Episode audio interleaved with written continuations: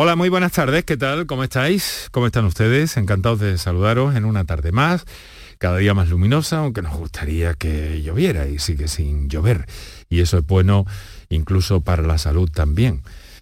Bueno, por no hablar de, las reservas de agua, que también tienen que ver directamente con nuestra salud. Disculpen, disculpen que cada tarde haga una... me salga un poco del, del parchís, porque realmente el aspecto de nuestras ciudades y nuestros campos es agradable con este tiempo, pero echamos de menos el agua también. Y echábamos de menos en este programa acercarnos a em, algunos temas que con la pandemia de alguna forma hemos olvidado, de algún modo hemos olvidado, en parte al menos, eh, los ciudadanos ocupados de los asuntos relacionados con la pandemia. Hoy vamos a hablar de la hipertensión. Nos acompañarán especialistas en la materia, nuestro, eh, mm, nuestro médico de, atención primaria de cercano, que es Juan Sergio Fernández, y por otra parte también el doctor Francisco Fuentes Jiménez, que es eh, jefe de medicina interna del Hospital Reina Sofía de Córdoba y ha sido hasta hace unos meses presidente de la Sociedad Andaluza de Hipertensión Arterial y Riesgo eh, Vascular que, es algo verdaderamente importante. Hipertensión es nuestro tema de hoy. Los teléfonos ya están abiertos desde primera hora de la mañana y, bueno, con todo dispuesto para acercarnos una vez más a este asunto que se relaciona tan directamente y que tan beneficioso puede ser cuidarlo. Eh, la hipertensión a propósito de cuidar en definitiva nuestra salud. Muy buenas tardes y muchas gracias por estar a ese lado del aparato de radio. Canal Sur Radio te cuida.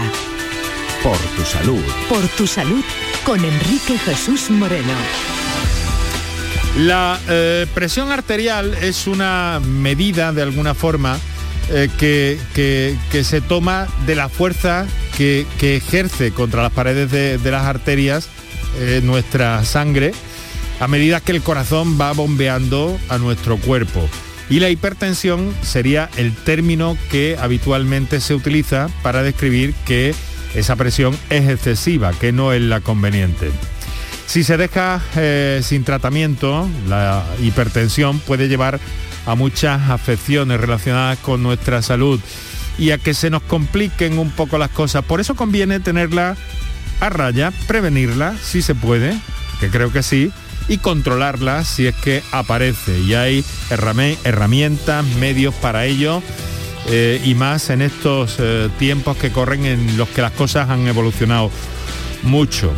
Bueno, pues en esa clave nos vamos a desenvolver, como digo, con Juan Sergio Fernández, nuestro médico de primaria, amigo del programa, y con el doctor Francisco Fuentes, que nos van a ayudar a comprender todo esto. Naturalmente que tenéis todas las líneas habituales de cada día abiertas, dispuestas, vamos a recordarlas, no obstante, y enseguida repasamos los datos básicos de la pandemia a día de hoy.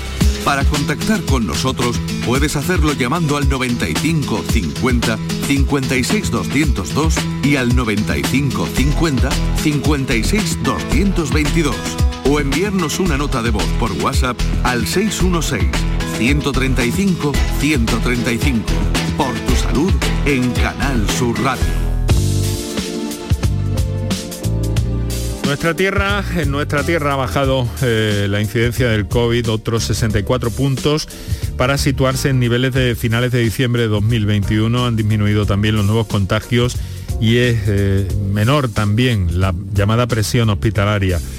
La, tasa continúa a la baja, se sitúa en 910 casos por 100.000 habitantes. En cuanto a nuevos positivos registrados, eh, la cifra de 5.831, cerca de 1.400 menos que el martes.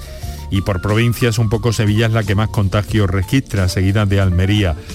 Eh, también tenemos que seguir lamentando la muerte de 26 personas eh, como les decía, en los hospitales la situación es eh, algo mejor, baja. Hoy son 17 personas menos ingresadas, aunque seguimos por encima de los 2.000, en concreto 2.173. Y en las UCI hay a día de hoy dos pacientes menos. En conjunto, en todas nuestras unidades de cuidados intensivos, 248 personas. Consejo Interterritorial de Salud esta tarde, Sanidad y las comunidades se reúnen en ese foro para analizar posibles relajaciones de las medidas de control. Eh, tenemos que Andalucía, Madrid, Castilla-La Mancha y Galicia piden eh, retirada de la mascarilla en exteriores junto cuando el Congreso acaba de convalidar el decreto que lo imponía desde Navidad. Y esta mañana en Canal Sur Radio, la viróloga del CSIC, Margarita del Val, en la mañana de Andalucía, ha cuestionado la utilidad de las mascarillas en exteriores. Del Val considera que en espacios abiertos la posibilidad de contagiarse es muy baja, por lo que el uso de mascarillas no será necesario. La viróloga dice que donde hay que poner todos los esfuerzos es en interiores donde la ventilación es nula o eh, escasa. Eh, bueno, de alguna forma también veremos qué medidas se toman finalmente en esa reunión del Consejo Interterritorial eh, de, Madrid, de salud, quiero decir, y se la daremos a conocer aquí en los servicios informativos de lo que están escuchando, que es la emisora de todos los andaluces, Canal Sur Radio, esto es por tu salud.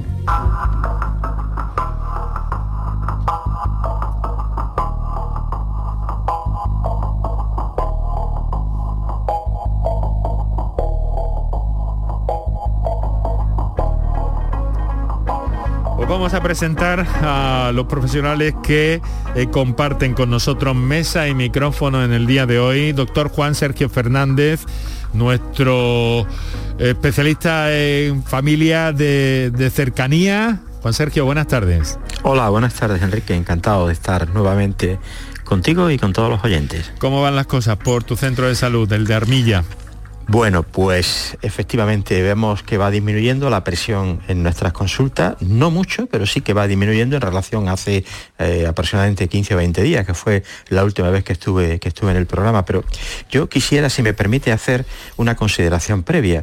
Acaba de dar los datos de incidencia eh, acumulada en los últimos 15 días, o cómo va bajando en Andalucía, y podemos llevarnos la, impresión errónea de que estamos mucho mejor que en otras comunidades, en otras regiones del país. Y digo errónea pues porque podemos quitarle importancia a que el virus sigue estando de una manera muy importante entre nosotros, porque en esta región, en Andalucía, no se contabilizan los autotest de antígenos, la mayoría que los pacientes se hacen. Esos no, entran a, sumar diríamos, la cantidad de pacientes infectados, cosa que sí hacen otras comunidades autónomas con lo cual la comparación entre unas regiones y otras no es posible por la diferencia a la hora de contar, de contar los casos. Por eso digo que al tener nosotros o dar la, información de que tenemos menos casos, podemos transmitir a la población de que estamos mucho mejor epidemiológicamente, cuando la realidad estoy convencido de que no, de que no es así. Bueno, pues sabes quién nos acompaña. Nos acompaña el doctor Francisco Fuentes Jiménez, que hasta hace unos meses ha sido presidente de la Sociedad Andaluza de Hipertensión Arterial y riesgo vascular, que es jefe... De la que, de la que también soy socio. Estupendo. asiente, asiente el doctor Fuentes, eh, jefe actualmente de medicina interna del Hospital eh, Reina Sofía de Córdoba, de profesor en la universidad. Eh, muy buenas tardes, doctor. buenas tardes, Enrique. Muchas gracias por la invitación. muchas gracias, muchas gracias a usted por su deferencia y disposición.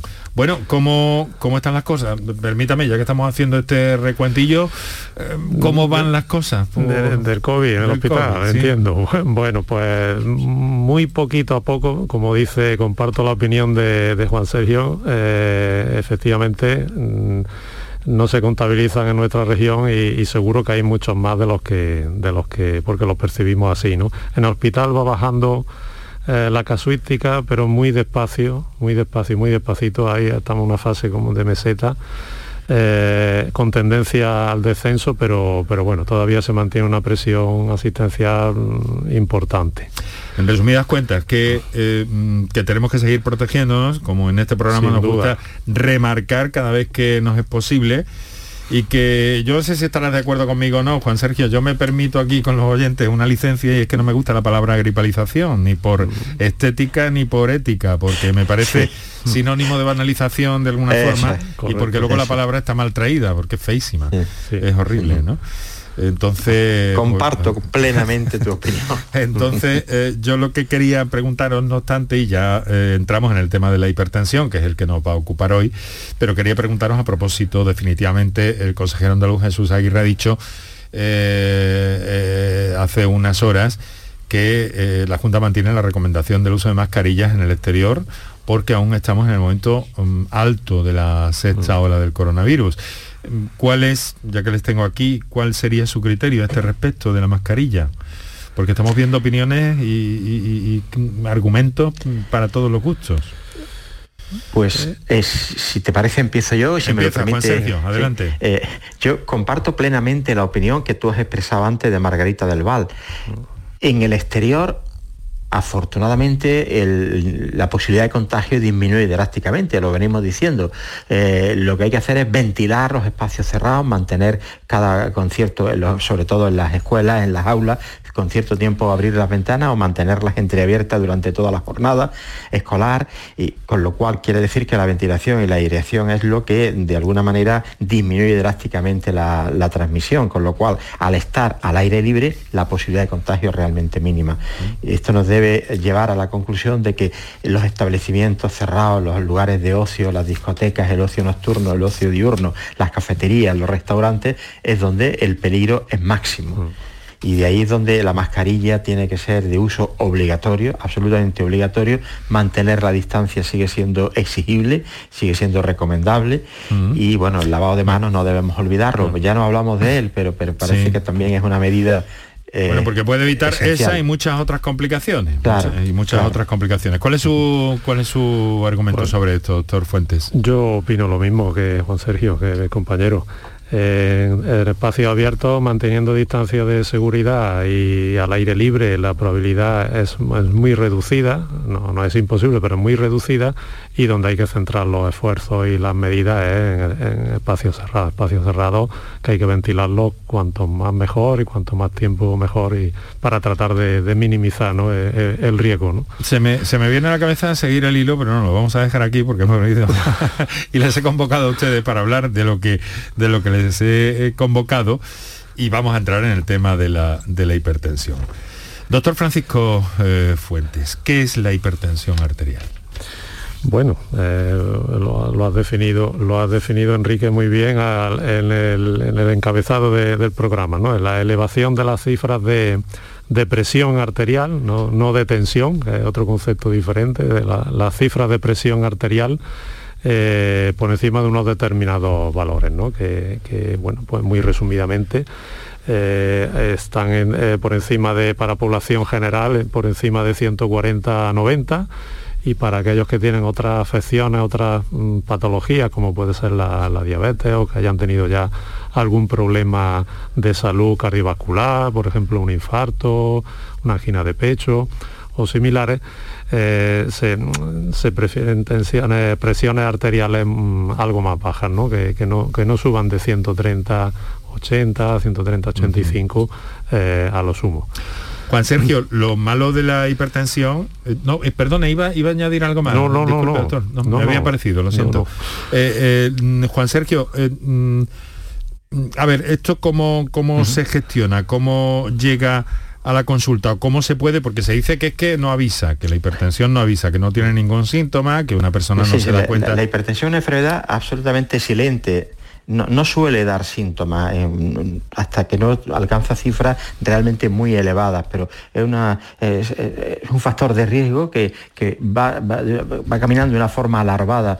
Y a mí me gustaría contextualizar la hipertensión y enlazarlo con el tema de otros factores de riesgo que hemos tratado en este programa. Es decir, la hipertensión arterial no es una enfermedad en sí misma, sino lo que es un factor de riesgo cardiovascular. Es decir, que si se tienen esas cifras que estamos comentando por encima de los valores que se consideran normales, eh, la elevación durante mucho tiempo de estas cifras tensionales puede conllevar la aparición de angina de pecho, de infarto de miocardio, de accidente cerebrovascular agudo, etcétera, etcétera. De ahí la conveniencia de tener estas cifras controladas. Pero no solo estas cifras, esto hay que contextualizarlo con otros factores de riesgo también que contribuyen a la aparición de estas patologías cardiovasculares que acabo de mencionar, como son las cifras de colesterol elevado, que ya hablamos de esto hace 15 días. Otro factor importante que contribuye a, a la aparición de estas patologías cardiovasculares es la diabetes y el tabaquismo. No podemos olvidar el tabaquismo. Muchos pacientes llegan a las consultas eh, para ver los niveles de colesterol, para eh, conocer sus cifras o mm, cifras de control de tensión arterial y van con el paquete de cigarro en el bolsillo de la camisa en verano. Mm, siendo importante controlar el colesterol y la hipertensión, es mucho más importante o tan importante dejar de fumar. Es decir, que la hipertensión en sí misma es importante, pero hemos de tenerla en cuenta con los otros o los otros tres factores de riesgo mm. trascendentales que la suma de todos ellos o la combinación de todos ellos haría una mezcla explosiva a la hora de eh, propiciar la aparición de lo que a mí me gusta llamar el cóctel, Juan Sergio, el cóctel. Pues el cóctel. eso la población debe, debe eh, metérselo en la cabeza. La hipertensión es importante, pero hemos de tener en cuenta el resto de los factores, porque hay que controlarlos todos todo de forma coordinada. Mm, doctor Fuentes. Sí, eh, añadir tan solo a, lo que muy bien ha mencionado Juan Sergio, eh, otra pandemia a la que estamos asistiendo desde hace ya bastantes años, como es la y que es otro factor de riesgo que, conjuntamente con la hipertensión multiplica por tres y por cuatro el riesgo potencial de complicaciones, como es la obesidad. La obesidad, desgraciadamente, estamos viendo eh, cifras y, una prevalencia de obesidad ya en población infantil y adolescente, eh, cada vez mayores por abandonar los hábitos de salud eh, tradicionales que, todo el mundo conoce. Y, bueno pues eso está detrás de muchas de, muchas mm, eh, de muchos casos de hipertensión. Creo que, Juan Sergio podrá corroborar Efectivamente. de primera mano seguro que... Y de hecho, si conseguimos, que es difícil, hacer perder peso a bastantes pacientes hipertensos, a bastantes pacientes con colesterol elevado, a bastantes pacientes afectos de diabetes, si conseguimos una reducción significativa del peso, podemos comprobar en nuestras consultas que las cifras tensionales bajan y que hemos de disminuir la medicación que ponemos a estos pacientes en las tres patologías. Qué interesante todo esto. Bueno, pues para todos los oyentes, en este momento la hipertensión está encima de la mesa en el programa de hoy. Cualquier eh, duda que tengan, cualquier cuita, cualquier en fin, en la medida de lo posible, em, esto no es una consulta, pero cualquier eh, pregunta que tengan sobre su caso o algo que quieran aclarar, en la medida de lo posible, nuestros especialistas de esta tarde se lo van, se lo van a ir aclarando. El doctor Juan Sergio Fernández, el doctor Francisco Fuentes Jiménez.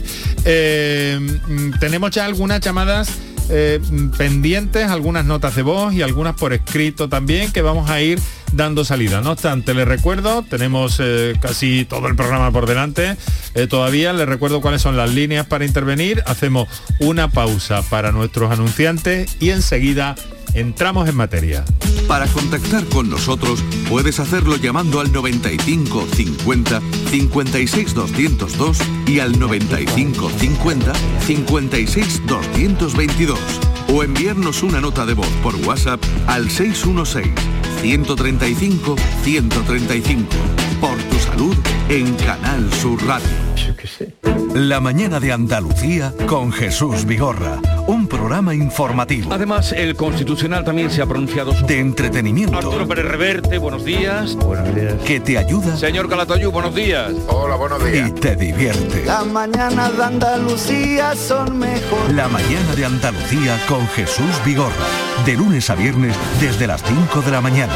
Quédate en Canal Sur Radio. La radio de Andalucía. Escuchas Canal Sur Radio en Sevilla. Yo ya no pago por mi consumo y digo chao, digo chao, digo chao, chao, chao, a tú lo mismo. Vente conmigo, nuestro petróleo es el sol. Dile chao. Bienvenido al autoconsumo. Dimarsa.es Bienvenidos a Sacaba. Mil metros de electrodomésticos con primeras marcas. Grupos Whirlpool, Bosch y Electrolux. Gran oferta hasta fin de existencias en Sacaba. Lavadoras de carga superior in the city Whirlpool desde 199 euros. Solo hasta fin de existencias. Solo tú y Sacaba. Tu tienda de electrodomésticos en el Polígono Store en calle nivel 23. Sacaba. Buenos días. Hoy es 23 de diciembre, Día del Pequeño Comercio. Si tienes que hacer un regalo, aprovecha. Buenos días. Hoy es 4 de enero, Día del Pequeño Comercio. ¿Has probado a comprar por WhatsApp? Buenos días. Hoy es 9 de febrero, Día del Pequeño Comercio. Acércate a tu tienda y déjate asesorar por auténticos profesionales. Hagamos que todos los días sean el Día del Pequeño Comercio. Haz tu compra hoy mismo en persona o en su tienda online. Junta de Andalucía. Para contactar con nosotros puedes hacerlo llamando al 95 50 56 202 y al 95 50 56 222 o enviarnos una nota de voz por WhatsApp al 616 135 135. Por tu salud en Canal Sur Radio.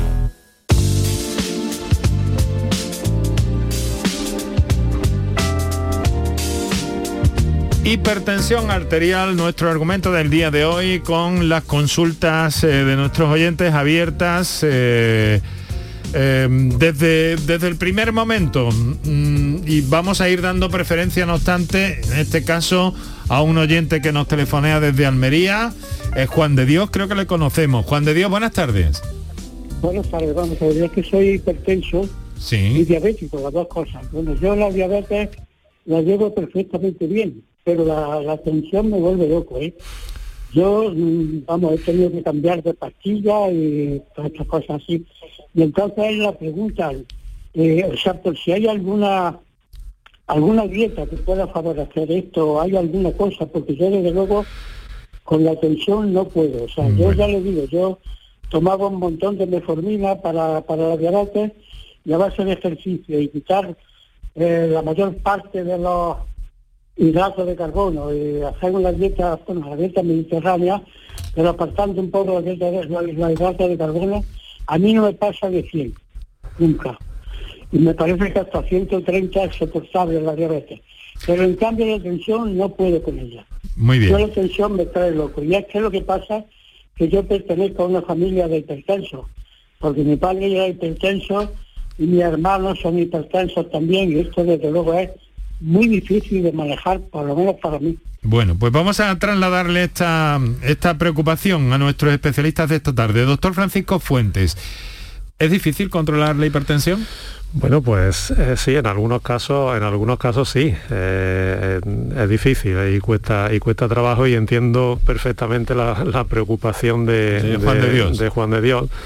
Eh, pero bueno, eh, nunca hay que, arrojar la toalla. Es verdad que en los casos de hipertensión donde hay una clara agregación familiar, que, hay una base genética indiscutible, en, eso, eh, en muchos de esos casos es más complicado controlar o cuesta más trabajo controlar la tensión, pero no es imposible.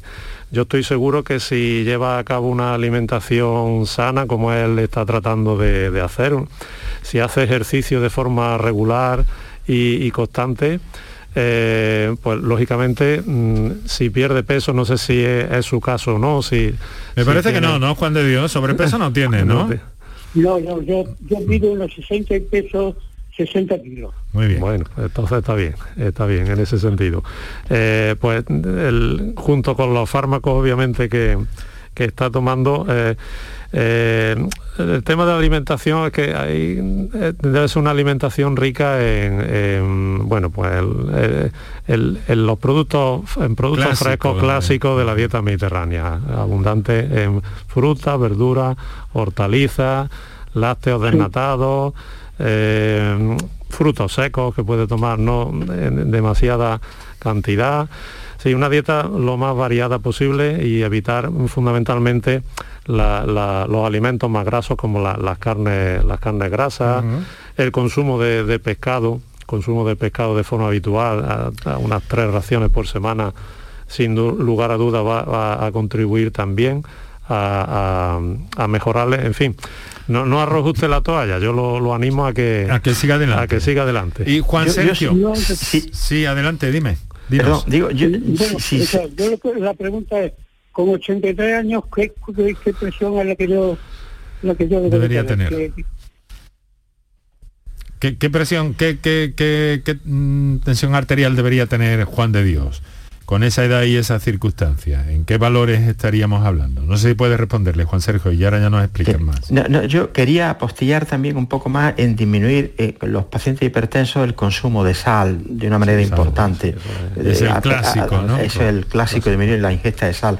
Y un problema que, eh, que suelen tener muchos pacientes, y lo vemos en las consultas, es que se van, lo que se llama la inercia terapéutica, se van mm. Tomando la tensión, pero eh, se ve que las cifras están elevadas y no se adoptan medidas. Como dice mi compañero Francisco, hoy, a pesar de que hay algunos pacientes complejos a la hora de controlar la tensión, hoy disponemos de un arsenal de fármacos tan variados que cuando yo lo comparo, cuando empecé yo hace 35 años la profesión, no se parece en nada.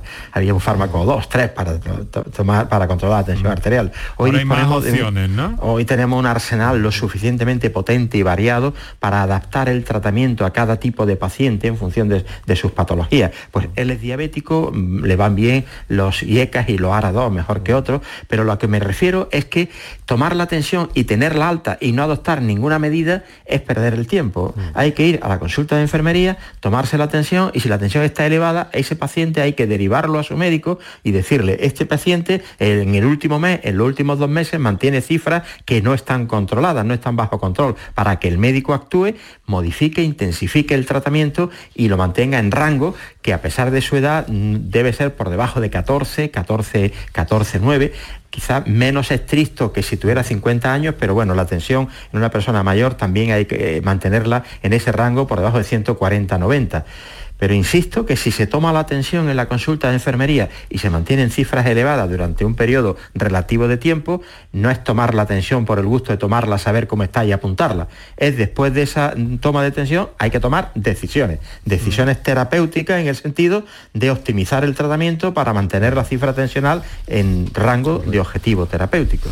Bueno, y, los factores eh, me van a permitir, doctores, los factores emocionales, Juan Sergio, no juegan aquí un papel, porque el estrés sube la tensión, ¿no?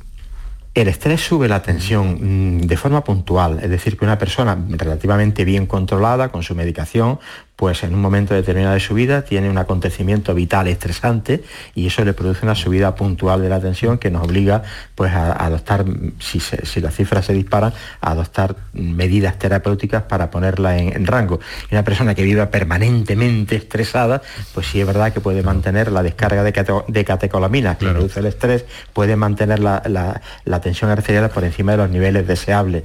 eso puede ocurrir. Asiente con la cabeza el doctor Francisco Eh, doctor, eh, esas personas inquietas.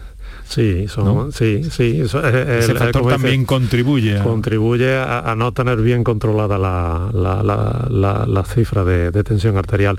De hecho, en algunos pacientes con de esas características, el uso de otros fármacos que no son antihipertensivos, que pueden ser ansiolíticos, pues pueden ayudar a, mitigar y a controlar mejor las cifras de tensión arterial.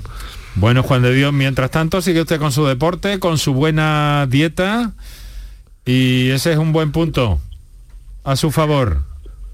Vale, vale. Pues ¿Vale? gracias por, por, el mejor programa de la radio. muchas gracias, Juan de Dios. Un saludo. Muy buenas tardes. Eh, tenemos las 6 de la tarde y 33 minutos. Saludamos a todos los oyentes que nos sintonizan en directo en esta tarde luminosa a estas horas cada día más y a todos aquellos que eh, sintonizan el programa durante la redifusión del mismo en la madrugada de la radio, así como a través de las aplicaciones de Canal Sur. Eh, que nos permiten llegar a ustedes en cualquier momento y desde cualquier punto del planeta. También les recuerdo nuestras redes sociales, si nos quieren, si se quieren asomar a ellas, en Twitter arroba por tu salud y eh, también en facebook.com barra por tu salud. Bueno, vamos a hacer eh, una cosa, vamos a leer algunos mensajes que nos han llegado eh, por escrito y que se nos están acumulando. No me gustan que los oyentes se, se acostumbren a mandarnos tantos mensajes escritos, pero bueno, va, no vamos a dejar a nadie fuera. Nos gustaría, por- puesto que esto es la radio, pues escucharles, pero en fin, respetamos también y damos curso a, esa, a esas inquietudes. Hace ya, nos dice alguien, hace ya bastantes años que estoy tomando enalapril 10 para controlar la tensión. Mi problema es la baja alta, pero no hace mucho me la estuve controlando porque la baja siempre me salía 85 y 9, por lo que mi doctora decidió adjuntar al tratamiento hidroclorotiacida, 25 Clorotiacida. miligramos, media pastilla. Mi pregunta es la siguiente, ¿puede afectar al apetito sexual? ¿Y para qué vale esa pastilla? Muchas gracias. Una pregunta mm, bien sí. planteada y, y bien contundente, bien importante también.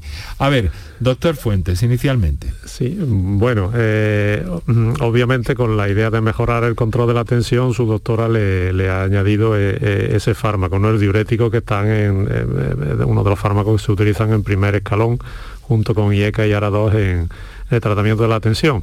Aquí hay que hacer mm, dos puntualizaciones o, o tener en cuenta dos, dos- dos cosas. Por un lado, eh, puede haber disminución del apetito sexual, ya no sé si se refiere a disminución de la libido o a disfunción eréctil, que eso puede estar traduciendo o bien una consecuencia, una complicación de la hipertensión. Él habla de apetito. Claro.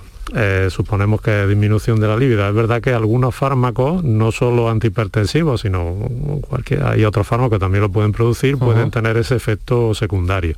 Pero también habría que descartar que no tenga una disfunción eh, eréctil como complicación cardiovascular de, de, mm, de- de- la, hipertensión, de la propia hipertensión, claro.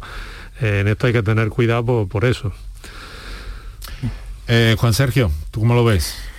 Pues exactamente igual que mi compañero Francisco. Eh, hay, hay un grupo de fármacos, sobre todo los beta bloqueantes, son los que más afectan a la, a la función sexual. No, no, no es un grupo que, el- que esté tomando, los fármacos que toma este paciente no, no pertenecen a este grupo. Está tomando enalapril en dosis bajitas, de- 10 de enalapril al día, una dosis realmente baja. Luego su hipertensión es una hipertensión moderada, leve, moderada. Y bueno, le asoció su médica a un diurético con magnífico criterio y debe estar perfectamente controlado. Y quizá este grupo de fármacos no sea el que más afecte ni a la, la erección y de alguna manera yo en mi experiencia personal no me han, y, y los usamos estos fármacos con mucha con mucha frecuencia no me han referido a los pacientes esta disminución de la libido a la que hace referencia el paciente Eh, mi consulta yo no, no lo he percibido ¿eh? Para contactar con nosotros puedes hacerlo llamando al 95 50 56 202 y al 95 50 56 222 o enviarnos una nota de voz por WhatsApp al 616 135 135. Por tu salud en Canal Sur Radio. 6 y 38 minutos en esta tarde de Andalucía. Eh, vamos, a, vamos a escuchar algunos WhatsApp, pero antes voy a transmitir una inquietud que cuando alguien se ha enterado que llevamos hoy el tema de la, de la hipertensión, pues me ha preguntado, oye, pregunta si el café sube la tensión o no. Creo que hay una controversia con eso, ¿no, No, doctor no. Fuentes? No, yo, yo- ya no hay ninguna controversia. Ya está, ¿eh? está decidido. Eso, eso es un falso mito que hace tiempo ya ha quedado demostrado que, vamos a ver, hay, hay personas que, como todo, eh, el café le puede sentar mejor, mal o, o- o peor. O peor o regular. Eh, es verdad que eh, ya se sabe y se conoce, estudios que lo han demostrado, que los pacientes hipertensos, por el hecho de ser hipertensos, pueden tomar café, lo que no pueden, obviamente, es tomarse medio litro de café, eh, siendo un poco exagerado, ¿no? Pero si se toma un par de tazas de café o tres, o tres cafés al día, da igual que sea descafeinado que con, cafeína, pues, pues no, hay ningún tipo de, problema. El descafeinado se toma entonces por otra cosa, ¿no, Juan Sergio? Quizás por, evitar que se ponga el paciente nervioso. los eh. pacientes que no están habituados a tomar cafeína, eh. pues si se toma un café con cafeína, pues se pueden poner un poquito nerviosos, con temblor, discreto taquicardia, pero, pero insomnio puede producir eso, cierto eh, insomnio de conciliación, le cuesta trabajo dormir, pero... Pero sobre la hipertensión, nada, sobre la tensión arterial, nada. Vale, perfecto, perfecto. Bueno, pues vamos a escuchar a esta hora de la tarde algunas eh, notas de voz que nos llegan al 616-135-135. Adelante, compañeros. Buenas tardes, Enrique y compañía. Vamos a ver. Yo tengo 57 años y tengo 13 y pico de tensión máxima y 7 y pico de mínima.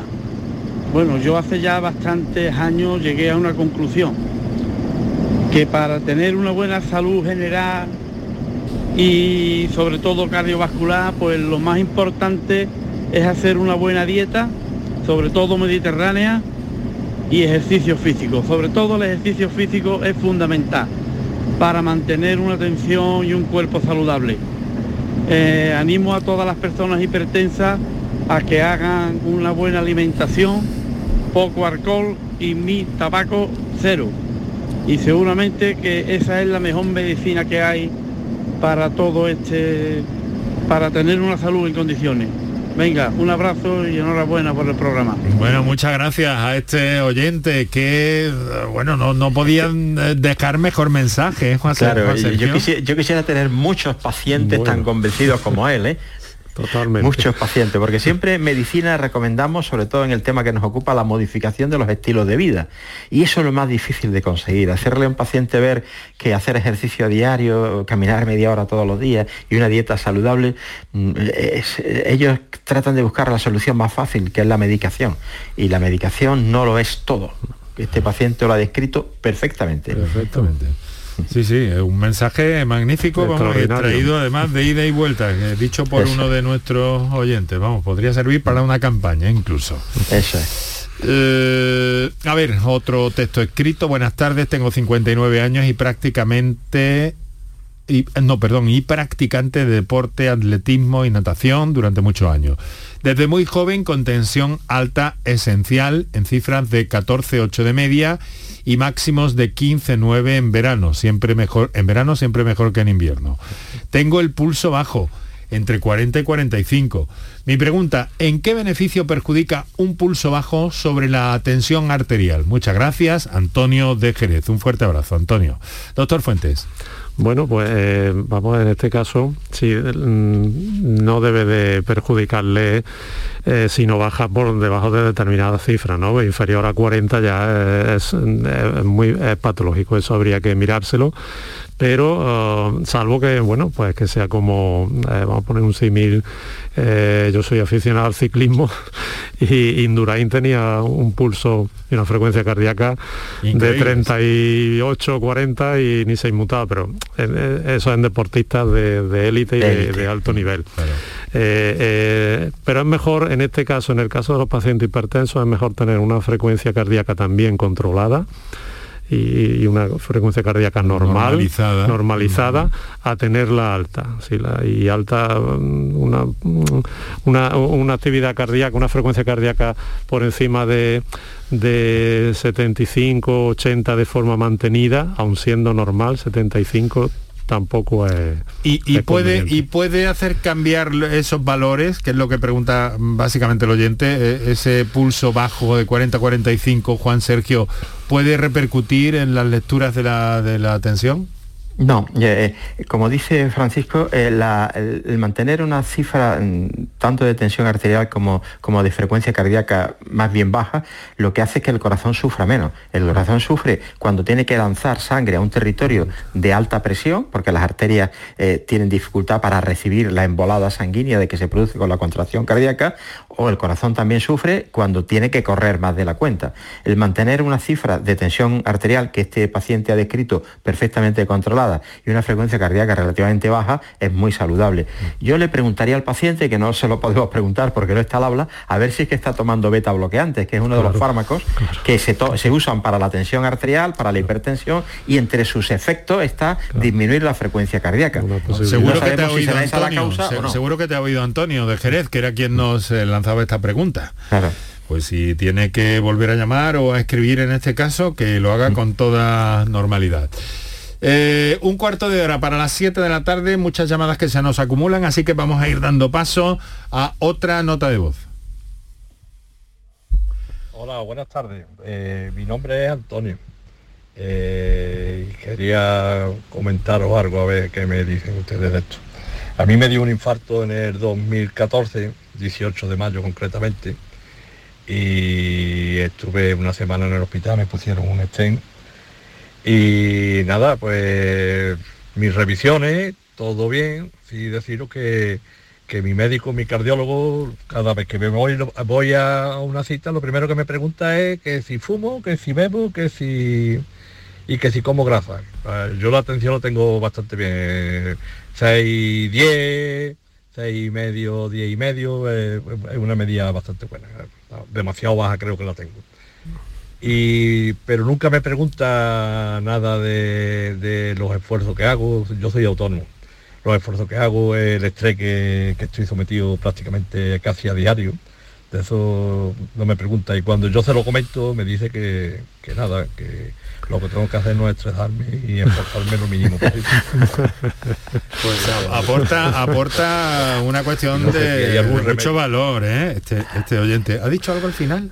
No, creía que había terminado, no, me parece que no. no. me he confundido, disculpen. Eh, doctores, ¿qué, ¿qué les parece? Eh, bueno, eh, en, principio sí tiene la suerte de tener de mantener esas cifras de tensión arterial 105 65 por, para un paciente con coronario con un stent eh, bueno, eh, están bien, no está, es mucho mejor tener 105, 65 que no tenerla mucho más alta. Y si además eh, no se le altera, aunque viva estresado, pues, pues en su caso. Se queja Juan Sergio de que su médico no le pregunta, por el estrés. por desgracia no tenemos medidas antiestrés desde el punto de vista de fármacos, ¿no? Aunque estas cosas se ven venir en la consulta probablemente, ¿no, Juan? Sí. Sí, yo, yo le recomiendo a mis pacientes, eh, eh, yo, no sé mm, recomendar ejercicio de yoga, no lo he practicado nunca, lo desconozco, pero sí he leído que el yoga es una de las, mm, diríamos, técnicas más eh, efectivas a la hora de combatir el estrés y, de combatir los impulsos que, que, la mala vida, entre comillas, nos hace sufrir y que de alguna manera controla pues eso, esos impulsos. Quizá mm, apuntarse a curso de yoga eh, un par de veces a la semana le ayude a, vivir, o no, a vivir sin estrés, a, manejar el estrés de una manera más llevadera. Bueno, hay, hay una cantidad de aplicaciones con sonidos, con gente que hace cosas, que hace ruiditos, eh, que te dejan, si te dejas llevar un poco, yo lo he hecho por probar algunas de estas cosas y te queda te planchado te despistas y te llevan a un territorio no sé hombre lo digo por el agua no que antes con Marilo Maldonado sacaba el tema de, del agua el ruido de las fuentes siempre es, un relajante cultural y ancestral por otra parte, ¿no? Sí, sí. ¿Eh? ¿No os parece que, que cada, que, cada cual, que es a lo que voy, puede tener su eh, truquillo para buscar esa serenidad? Totalmente. Bueno, tenemos más llamadas y muchas cosas que hacer. Ahora vamos a hacer esa pequeña pausa. Enseguida volvemos. Hoy hipertensión aquí en Canal Sur Radio por tu salud. Por tu salud, escucha Canal Sur Radio. ¿Estás lesionado? Elige la fisioterapia avanzada de Clínicas Beyman. En Clínicas Beyman ponemos a tu servicio fisioterapeutas de primer nivel equipados con la última tecnología. Nuestra meta es tu recuperación. Somos la fisioterapia oficial de 18 federaciones deportivas de Andalucía. Si necesitas recuperar tu salud, tu rendimiento y tu bienestar, pide tu cita en clínicasbeyman.es. ¿Te suben la luz y no sabes qué hacer? En febrero el loco, nuestros descuentos no son pocos. Disfruta de nuestras increíbles bajadas de precio. Gestionamos tu subvención y hasta 25 años de garantía. Genera tu propia energía con placas solares y ahorra hasta el 70% en tu factura de la luz. Pide cita 955 44 11 11 o en socialenergy.es. La revolución solar es Social Energy. Andalucía, verde, sostenible y circular. Nuevos retos medioambientales, tecnológicos, económicos y sociales con el nuevo Proyecto de Ley de Economía Circular de Andalucía. Únete a la Revolución Verde. Consejería de Agricultura, Ganadería, Pesca y Desarrollo Sostenible. Junta de Andalucía. Por tu salud, escucha Canal Sur Radio. Estamos, estamos a 12 minutos para las 7 de la tarde, seguimos adelante nuestro encuentro con los doctores Juan Sergio Fernández, con el doctor Francisco Fuentes y eh, compartiendo con ustedes todos estos detalles que tienen que ver sobre la hipertensión, que es un tema que ocupa, eh, preocupa y que debemos eh, como punto de partida conocer y tener controlado para evitar muchas complicaciones. Vamos a seguir escuchando eh, algunos de los eh, de las notas de voz que nos han que nos han llegado. Adelante. Hola, buenas tardes. Mira, soy José de San Fernando. Yo hace cinco años fui intervenido con tres pipas, pues tenía siempre la atención entre 15 y 16. Ahora la doctora que tengo me mandó, o sea, antes del ayuno, el desayuno me mandó eh, Ramipli, Isoprolol y un diurético Isidre, creo que se llama.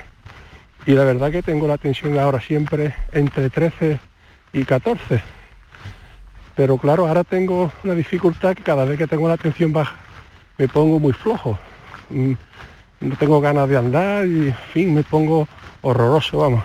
O sea que una cosa por la otra, a ver qué me aconsejan ustedes.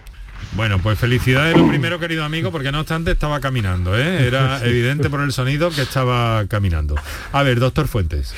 Bueno, aquí eh, hay que hacer una consideración. Eh, esas cifras que aporta de tensión arterial, pues están bien, ¿no? están, son valores buenos y aceptables, pero efectivamente, como bien dice, puede ocurrir que en determinados momentos la tensión arterial baje más de la cuenta, más de lo deseado, y más en los pacientes con eh, enfermedad coronaria, como es su caso, eh, hay que mantener una, una, mínima tensión de la que llamamos baja, la, tensión diastólica, eh, que debe estar por encima de, 60 o, de 6, ¿no? para, que, para que lo entiendan. Valores más bajos de eso pues pueden ser contraproducentes. Tan malo es tener la, tensión arterial muy alta como tenerla demasiado, demasiado baja y esos síntomas que se nota de, de mareo, de, de fatiga o de incluso de extrema flojedad pueden ser porque le baje eh, demasiado la tensión. En esos casos lo que se hace es regular el tratamiento de forma que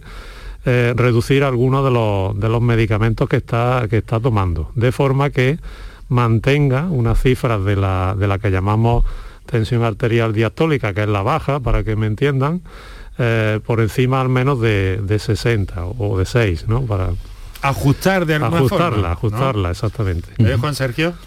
Sí, pero en cualquier caso es mejor tener la baja en un paciente de estas características que no tenerla descontrolada y alta. Y, este, este paciente creo que es el segundo o el tercero a lo largo de la tarde que nos dice que tiene puesto un stent. Eso significa que este paciente o estos pacientes ya han sufrido un evento cardiovascular, un infarto de miocardio. Y ese infarto de miocardio, eh, probablemente la tensión, la hipertensión arterial que han mantenido años antes del infarto es la causa o una de las causas, uno de los factores de ese infarto. Esto quiero hacerlo hilar con lo que hablábamos al principio. La, hipertensión arterial no es una enfermedad en sí misma, sino es un factor para que aparezcan enfermedades graves como es el infarto, que obligaría a poner un stent.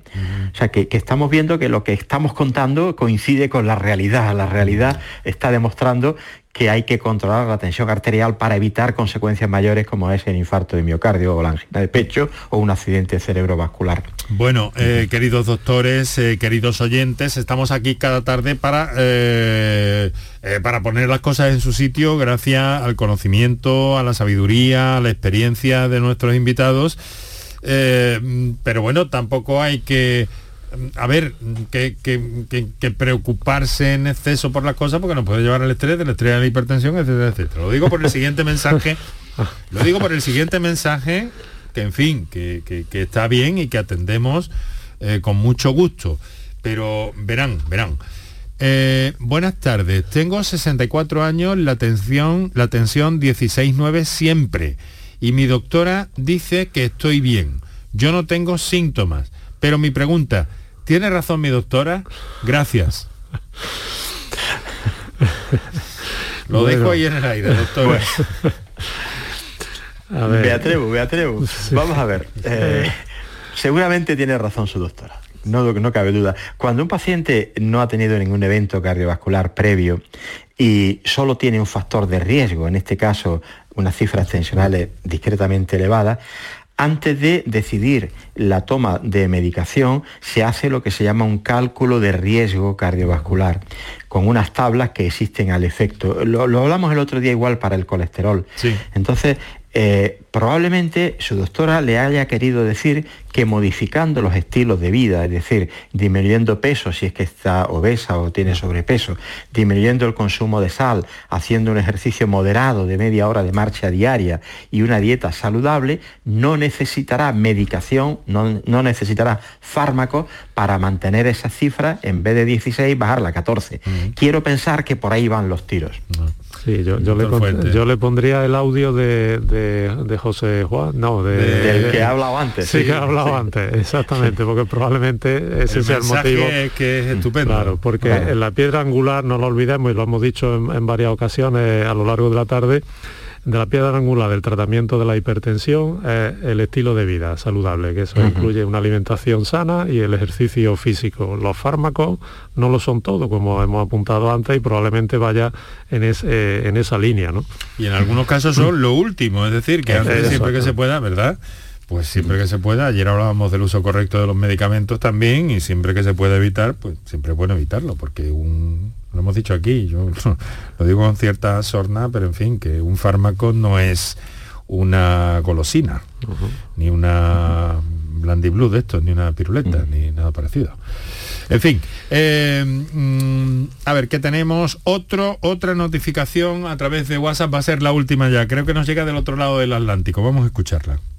Les habla Alejandra del otro lado del Atlántico. Bueno, yo tengo esófago de Barrett hace casi cinco años y ahora tuve un ataque de gota. Ustedes dirán, ¿qué tiene que ver con la presión alta? Bueno, como estoy muy preocupada, eh, me levantó la presión. Me tomé la presión antes de anoche y la tenía 16, no me acuerdo la baja, cuál era. Esa era la alta. ¿Cómo, ¿Qué tengo que hacer para bajar una presión alta nerviosa? Muchas gracias, un beso grande. Muchas gracias a esta oyente, que, no es la primera vez que nos llama, que nos tiene, me parece que es la misma que nos llama desde Florida, aunque no estoy del todo Tiene, tiene acento argentino. Tiene acento argentino, claramente. es verdad, pero eh, me ha recordado a alguien que nos llama desde la Florida, aunque eh, eh, nos ha llamado en un par de ocasiones, pero en este caso me parece que no, que es otra persona. Parece de Puerto Madero. Sí, sí, el acento es claramente argentino. Bueno, doctores, ¿qué podemos contestarle? Estamos ante... Eh, a ver, bueno, ese caso que lo hemos apuntado antes con el estrés, sí. Desgraciadamente el estrés, y además cada persona lo vive de una manera diferente, hay veces que, no es fácil controlarlo y, entonces, eh, bueno, pues con, aparte de, insisto, de, ejercicio físico, por ejemplo el yoga, como apuntaba antes el compañero, o, otras medidas... Eh, el uso de ansiolíticos debe ser el último recurso, ¿no? Eh, pero hay, hay, ocasiones que, en que es necesario, ¿no? que es necesario pautar como eh, en asociación a, fármaco antihipertensivo algún ansiolítico para tratar de mitigar el, estrés. En este caso, lo primero que habría que hacer es diagnosticarla de, hipertensión, ¿eh? porque no sabemos si es una una medida puntual lo que nos aporta o, mm. sea, habría que hacerle un AMPA, un mapa y, tener diagnóstico habla de factores un poco emocionales también de alguna forma, ¿no? Yo me atrevería a decirles, si me lo permiten, doctores, que con 58 años relájese, por favor. relájese. Relájese y, sonría. Una, medida muy elemental. Relájese y sonría, ¿no? Tomarse la tensión arterial por la mañana en situación de, reposo, la tensión arterial basal, dos, tres veces en semana, durante dos, tres semanas, apuntar esa cifra, hacer la media y como dice Francisco, eso nos lleva a saber realmente si es un momento puntual que la tiene alta o la tiene mantenidamente alta y entonces habría que adoptar medidas. Por determinados picos de la actividad, del desarrollo de los días, etcétera, etcétera. Bueno, qué, maravilla, cuánto, cuánto me alegro de que hayan estado ustedes esta tarde aquí. Doctor Juan Sergio Fernández, médico de atención primaria, Centro de Salud de Armilla, vicepresidente Semergen Andalucía, doctor Francisco Fuentes, eh, Sociedad Española de Hipertensión, eh, Sociedad Andaluza, bueno, española también, hipertensión arterial, arterial, y riesgo vascular, eh, jefe de medicina interna del Hospital Reina Sofía. Muchas gracias a ambos por estar con nosotros por aquí tendremos que seguir hablando de esto porque hay mucha tela que cortar y mucho que informar y vemos que nuestros oyentes eh, plantean su duda además de, forma cada vez más, más bien calibrada, más argumentada y con, mucha precisión y eso nos gusta. Así que muchísimas gracias, Juan. muchas gracias. Un abrazo, eh, Francisco, muy buenas tardes. Muy buenas tardes a todos. Terminamos aquí. Os adelanto que mañana, mañana nos vamos a meter, mañana nos vamos a meter en un en un tema interesante también, como el que procuramos cada día. Mañana vamos a hablar de cirugía reparadora y estética. Ya saben que a menudo se conocen casos trágicos por determinadas intervenciones que no siempre están correctamente hechas. Vamos a tener a dos magníficas especialistas que nos van a hablar de este asunto y que van a atender también todas vuestras cuestiones en directo en el programa. Un saludo de parte de Kiko Canterla, Dani Piñero, Manuel Viedma, Enrique Jesús Moreno, que os habló encantado. Ahora llegan las noticias. Hasta mañana.